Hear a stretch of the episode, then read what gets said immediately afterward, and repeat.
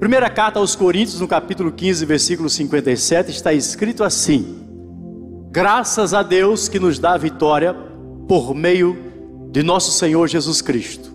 Segunda carta aos Coríntios 2,14 está escrito assim: E graças a Deus que sempre nos faz triunfar em Cristo, e por meio de nós manifesta em todo lugar a fragrância do seu conhecimento. Diga amém por isso. Irmãos, queridos irmãos, nós fomos criados pelo Senhor para ser vencedores. Fomos criados para isso. É claro que nós somos gratos porque o Senhor nos fez, óbvio. Mas eu não escolhi nascer, nem você. Tem coisas na vida que a gente não escolhe. E o nascimento é uma dessas coisas. Mas não faz nenhum sentido o Senhor ter me criado e me criado para uma vida de derrota e de, de destruição. Não faz sentido. O Senhor nos fez para sermos vencedores. Deus nos fez com um propósito de vencer os obstáculos que a vida reserva a nós. Porque o fato é que você nasce e começa a enfrentar obstáculos. Para todo mundo é assim. Nasceu, começa um caminho de volta cheio de obstáculos para você atravessar. E Deus nos fez com esse propósito de ir vencendo os obstáculos que a vida nos reserva. E através do vencer os obstáculos, o nome do Senhor é glorificado. A glória dele vai se manifestando. A fragrância do Senhor vai se exalando através da nossa vida, através das nossas conquistas. Porém, você jamais deve se sentir um derrotado se você enfrentar alguns fracassos jamais você se sinta um fracassado, porque você vai passar por alguns momentos de fracasso, alguns momentos de derrota, mas você não deve, nós não devemos jamais assumir isso na nossa vida, fazer disso a essência de mim mesmo. Eu não sou isso, eu não sou um fracasso, eu não sou um derrotado, e esse é o desafio nosso. Não obstante as provas que enfrentamos e algumas aparentes perdas ou perdas reais, eu não posso assumir isso na minha identidade, dizer assim, eu sou um fracassado. Jamais. Porque Deus não fez um fracassado. Porque se eu me sinto um fracassado, eu estou dizendo que o Deus que me criou fracassou na sua invenção, na sua criação. Eu estou limitando Deus. Então jamais se sinta assim, porque você é um eleito de Deus. Diga amém por isso. Você é um filho amado do Pai, você é um recipiente do amor do Senhor. Você não é um fracassado, você é uma morada exclusiva e bendita do Espírito Santo. Diga amém por isso. Você é uma pessoa na qual as impossibilidades tornam-se possíveis, porque você é um vencedor. É isso que nós somos. Nós somos vencedores e precisamos viver como vencedores, como aqueles que enfrentam as pelejas e saem com a, o hino da vitória, cantando o hino da vitória.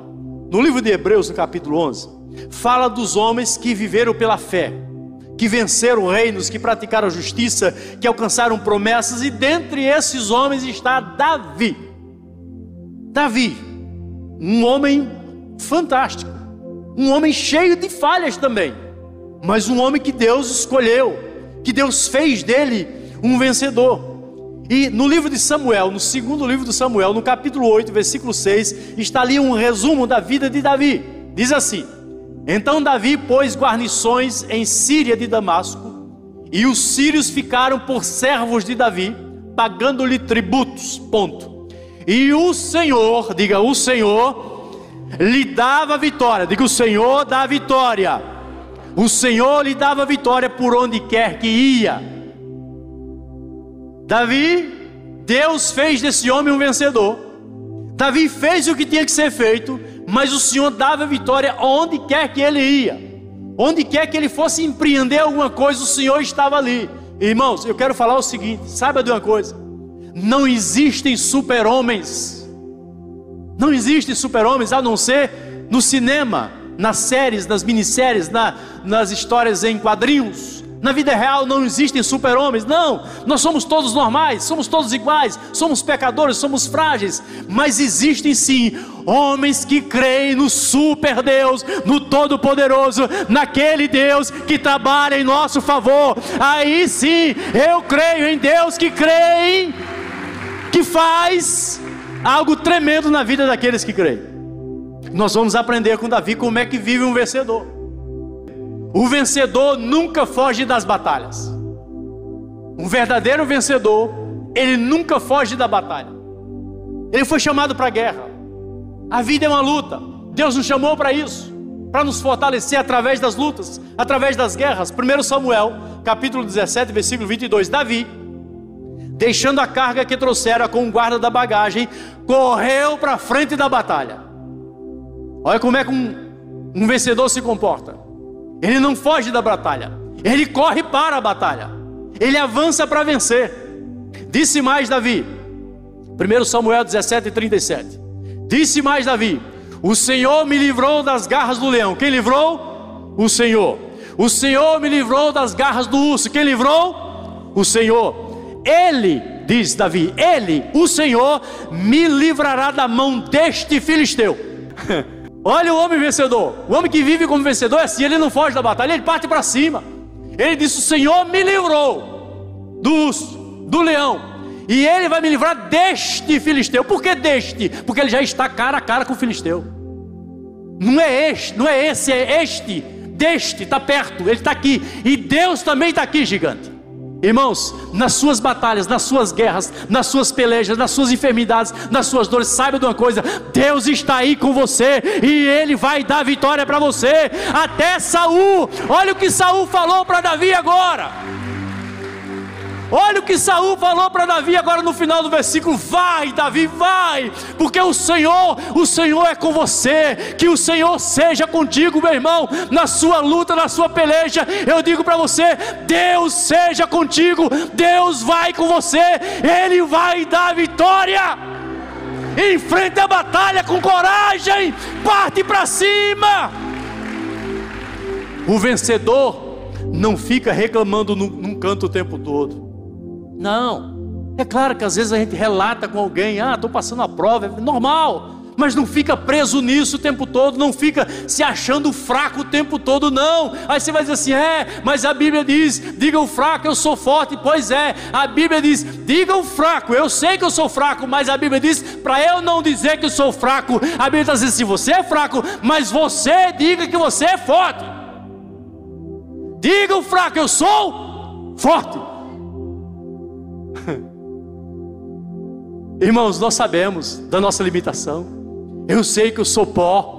Eu sei que eu sou pecador, eu sei que eu sou fraco, mas eu não vou ficar dizendo isso, não. A Bíblia diz assim: diga que eu sou forte, diga que você é forte, por quê? Porque eu, o Senhor, estou com você. Na sua fraqueza, eu manifesto a glória, o poder, a unção, a autoridade, a graça, a bondade, o amor, a misericórdia. Na sua fraqueza, na sua batalha, Deus é com você. Vai para cima. Vai para cima. O vencedor é aquele que avança, não foge da batalha, mas ele vai enfrentar, ele vai encarar. E quando ele diz assim: Olha, quando o vencedor diz assim: Se essa batalha é minha, eu vou partir para cima. Quando você parte para cima, Deus entra na sua frente e diz assim: Agora, já que você assumiu, daqui para frente, agora a batalha é comigo. Que Deus não gosta de covardia. Por isso que a Bíblia diz que Deus não nos deu espírito de covardia. Tem coisa que Deus não nos dá. E aquilo que Deus não nos dá é bom. É bom que Ele não nos dê.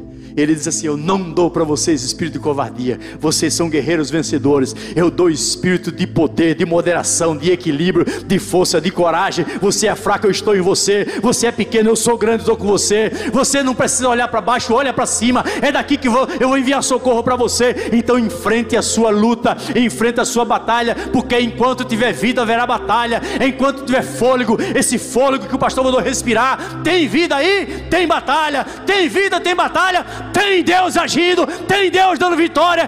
Enquanto eu respirar, o Senhor estará do meu lado, e quando eu não respirar aqui, eu estarei do lado do Senhor. Aleluia. Não fuja da batalha. Salmo 18, verso 37. Olha o que diz Davi agora. Persegui meus inimigos e os alcancei. Maior é aquele, aquele que está conosco. Ele diz: Eu persegui os inimigos e os alcancei. Eu não retornei enquanto não foram derrotados. Parta para cima, meu irmão. Talvez apareça um gigante aí em 2022. Provavelmente vai aparecer alguns gigantes. Alguns enfrentarão gigantes de 365 metros de altura. Prova, tem prova, a gente sabe disso, não é profecia de caos, não. Acavi, os dias são difíceis, a Bíblia diz que os dias são maus, mas eu sei de uma coisa: se tem gigante 365 dias, eu tenho um Deus 365 dias, 365 noites, o tempo todo do meu lado, e nós vamos vencer. Não vai ficar nenhum inimigo que não seja derrotado. Eu persegui o inimigo e alcancei, não retornei enquanto não foram derrotados. O vencedor é aquele que aproveita as oportunidades. O vencedor Viver como vencedor é aquele que fica procurando uma oportunidade de crescer em tudo e em todas as áreas. Entenda, meu querido, que quando você pede uma vitória, Deus dá a oportunidade de você lutar por ela. 1 Samuel, capítulo 17, versículo 24: E todos os homens de Israel, vendo aquele homem gigante, fugiam de diante dele, tomados de pavor. Deus não deu o espírito de temor, de pavor, de medo, mas esses homens tiveram. Eles adquiriram um espírito de pavor. Diziam os homens de Israel: Vistes aquele homem, estão conversando entre eles. É uma multidão, vários homens. Davi está lá no meio. Aqueles homens estão dizendo assim: Olha, vistes aquele homem que subiu? Pois subiu para desafiar Israel. Ao homem, pois, que o matar, o rei cumulará de grandes riquezas, e lhe dará a sua filha, e fará livre a casa do seu pai em Israel então falou Davi aos homens que se achavam perto dele, tipo assim: como é que é? Ele ouviu um, um converseiro no meio do povo, eles se falando lá atrás, assim: está vendo aquele homem ali? Aquele homem é valente, vem afrontar Israel. Mas se alguém enfrentar e matá-lo, o rei vai, vai enriquecer, vai dar filha para casar. Davi ouviu mais ou menos e perguntou para aqueles que estavam à sua volta: diz assim: Davi falou, aqueles que se achavam perto dele, dizendo: que se fará o homem que matar esse filisteu e tirar a afronta de sobre Israel? Pois quem é esse incircunciso filisteu para afrontar os exércitos do Deus vivo? E o povo lhe repetiu aquela palavra, dizendo: É, Davi, é isso que estão dizendo aí. Se alguém enfrentar, vai ter a filha do rei para casar, vai ficar rico e vai ser a casa dos pais vai ser livre, livre de impostos, livre de tudo. Vai ser protegido do rei. Davi disse: Aham a oportunidade que eu queria. Guarde isso. Guarde isso. As grandes oportunidades estão no meio das dificuldades. Não fique esperando que as grandes oportunidades vai cair de bandeja para você, como um garçom lhe servindo. Não. As grandes oportunidades estão lá no meio da luta, da prova.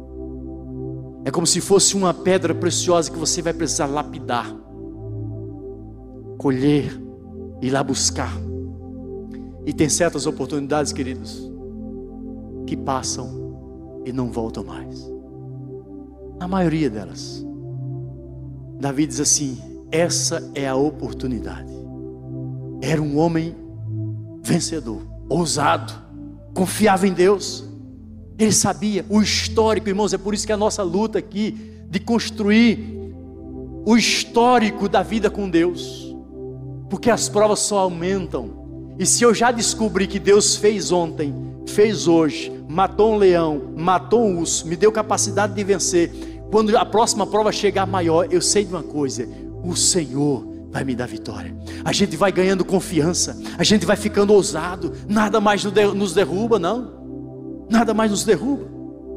Davi dizia: a minha oportunidade, esteja atento, para que no meio da sua batalha, quando surgirem oportunidades, agarre, parta para cima, ore a Deus, Deus me dá graça, Deus me dá força, Deus me dá sabedoria, Deus me dá visão, Deus me dá saúde, Deus renova as minhas forças, Deus ilumina a minha mente, Deus me dá estratégias, Deus faz, faz Deus, mas é a oportunidade agora. Deixa eu ler um texto para você de Marcos 10, a partir do versículo 46, acho que no telão nós temos o versículo 48, pode deixar o texto aí.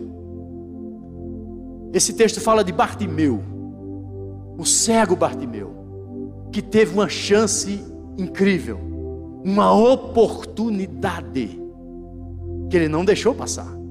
Porque se passa, talvez Bartimeu morresse cego, cego.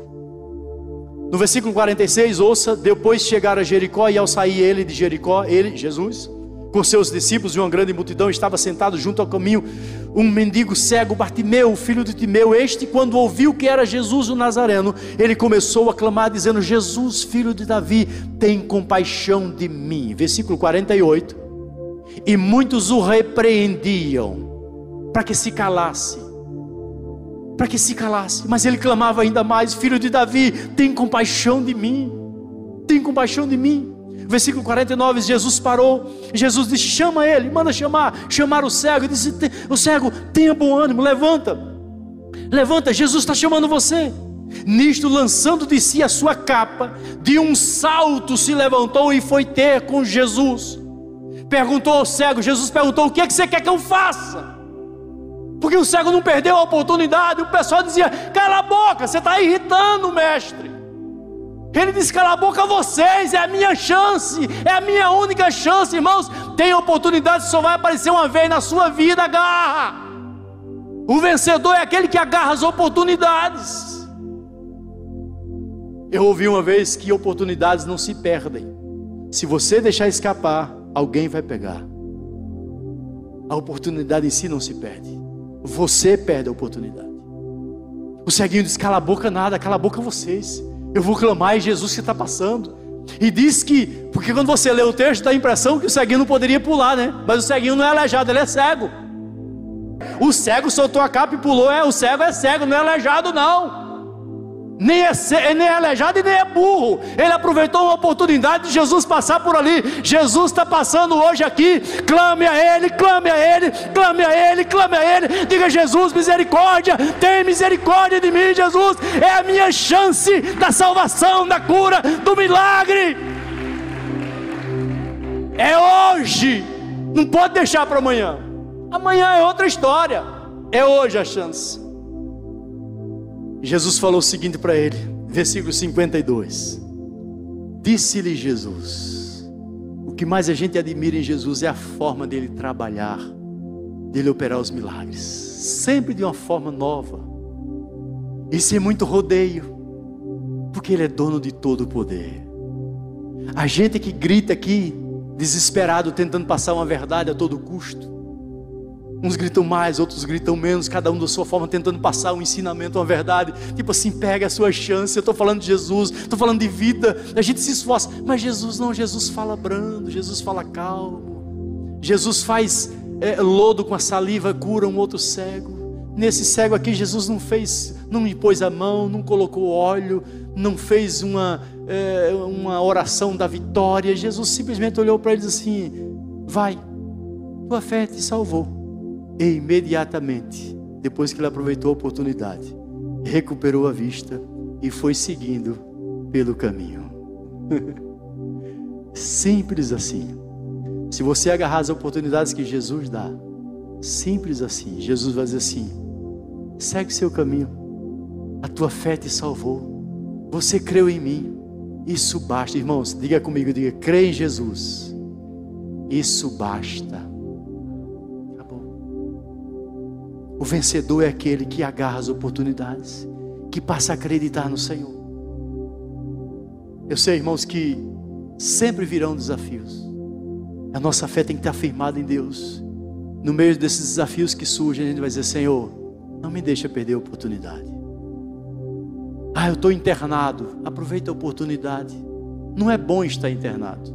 Mas já que você está, aproveita a oportunidade lá. Fala do amor de Jesus. Leve essa oportunidade para alguém que talvez nunca teve a oportunidade de falar de Jesus. Você conhece alguém que está com problema no casamento? Vai lá, um casal. Tem alguém no seu RG com problema? Aproveita a oportunidade e fala de alguém que resolve aquela dificuldade.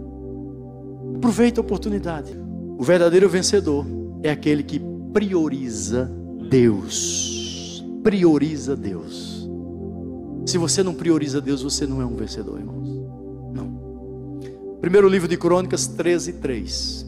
Davi fala assim: É hora de trazermos de volta a arca do nosso Deus, pois descuidamos dela durante o reinado de Saul. Sabe o que é isso?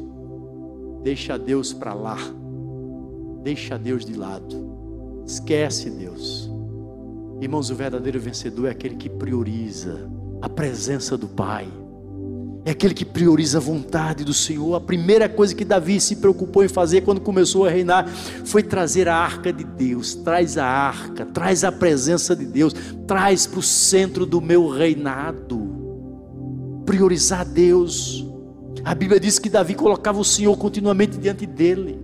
Irmão, se eu quero ser um vencedor, e já que eu sou um vencedor, como proferimos hoje no início, eu preciso priorizar Deus. Vai começar uma nova fase, um novo ano. Eu tenho que priorizar Deus na minha vida, na minha casa, na minha família, no meu trabalho, no meu casamento, no meu estudo. Eu preciso priorizar Deus nas minhas finanças.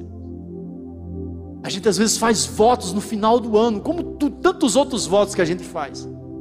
Vou correr, vou emagrecer, vou fazer, vou comprar, vou vender, vou isso, vou aquilo. A gente também faz votos do seguinte: prioridade para 2022. Vou ser um dizimista fiel. Aleluia. Mas priorize de verdade, não só fale. Quer ver quando a gente sabe se a pessoa prioriza Deus? É quando ele é ofertante e dizimista na casa do Pai. Porque uma das partes que mais mexe com a gente, uma, uma das partes do corpo que mais mexe com a gente chama-se bolso. É a parte que mais dói na vida de um crente que não prioriza Deus. Você vai dizer assim, então, se eu não for um dizimista fiel, eu não sou salvo? Estou falando isso. Eu estou falando que o verdadeiro vencedor, ele prioriza Deus. E às vezes a gente fica triste quando vê alguém que diz assim, eu não vou entregar meu dízimo, porque meu dízimo é tão pouquinho. Como se Deus estivesse preocupado com as suas cifras, com seus valores, com seus milhões, sendo que Deus é dono de tudo, irmãos. Pelo amor de Cristo. É, Salmo 16, versículo 8. Davi disse assim: olha eu tenho posto o Senhor continuamente diante de mim. Eu tenho posto o Senhor continuamente diante de mim. Por isso, por isso, por isso o quê? Porque eu tenho posto Ele como prioridade diante de mim. Primeiro Deus. Primeiro Deus. Primeiro Deus. Guarde isso. Se você guardar só isso, está bom na mensagem. Primeiro Deus. Diga primeiro Deus. Pronto, o resto vai dar tudo certo. Por isso é que Ele está à minha mão direita. Nunca vacilarei. É forte isso, né? Quando eu priorizo Deus, quando eu coloco Deus diante de mim, eu tenho posto Deus diante de mim. Primazia, prioridade, conversar com Deus, ouvir Deus, adorar a Deus, vou trabalhar com Deus, vou adorar na casa de Deus, vou passear com Deus, vou namorar com Deus, vou ter filhos com Deus, tudo é com Deus. Quando eu faço isso, Davi diz assim: é por isso quando você prioriza, que Ele está sempre à sua direita. Quando a coisa aperta no meio das suas batalhas, vencedor, você vai olhar e diz assim: Papai, o negócio está ficando feio. Ele vai dizer: Estou aqui, filho, estou aqui, nós estamos juntos nessa. Nós estamos juntos nessa. Se Deus fosse da geração nova, nova diria o seguinte: hashtag estamos juntos. Pode ter certeza de uma coisa: o verdadeiro vencedor é aquele que não foge das batalhas, é aquele que aproveita as oportunidades, é aquele que prioriza Deus. E aí pode vir o que vier, você vai vencer todas. Todas.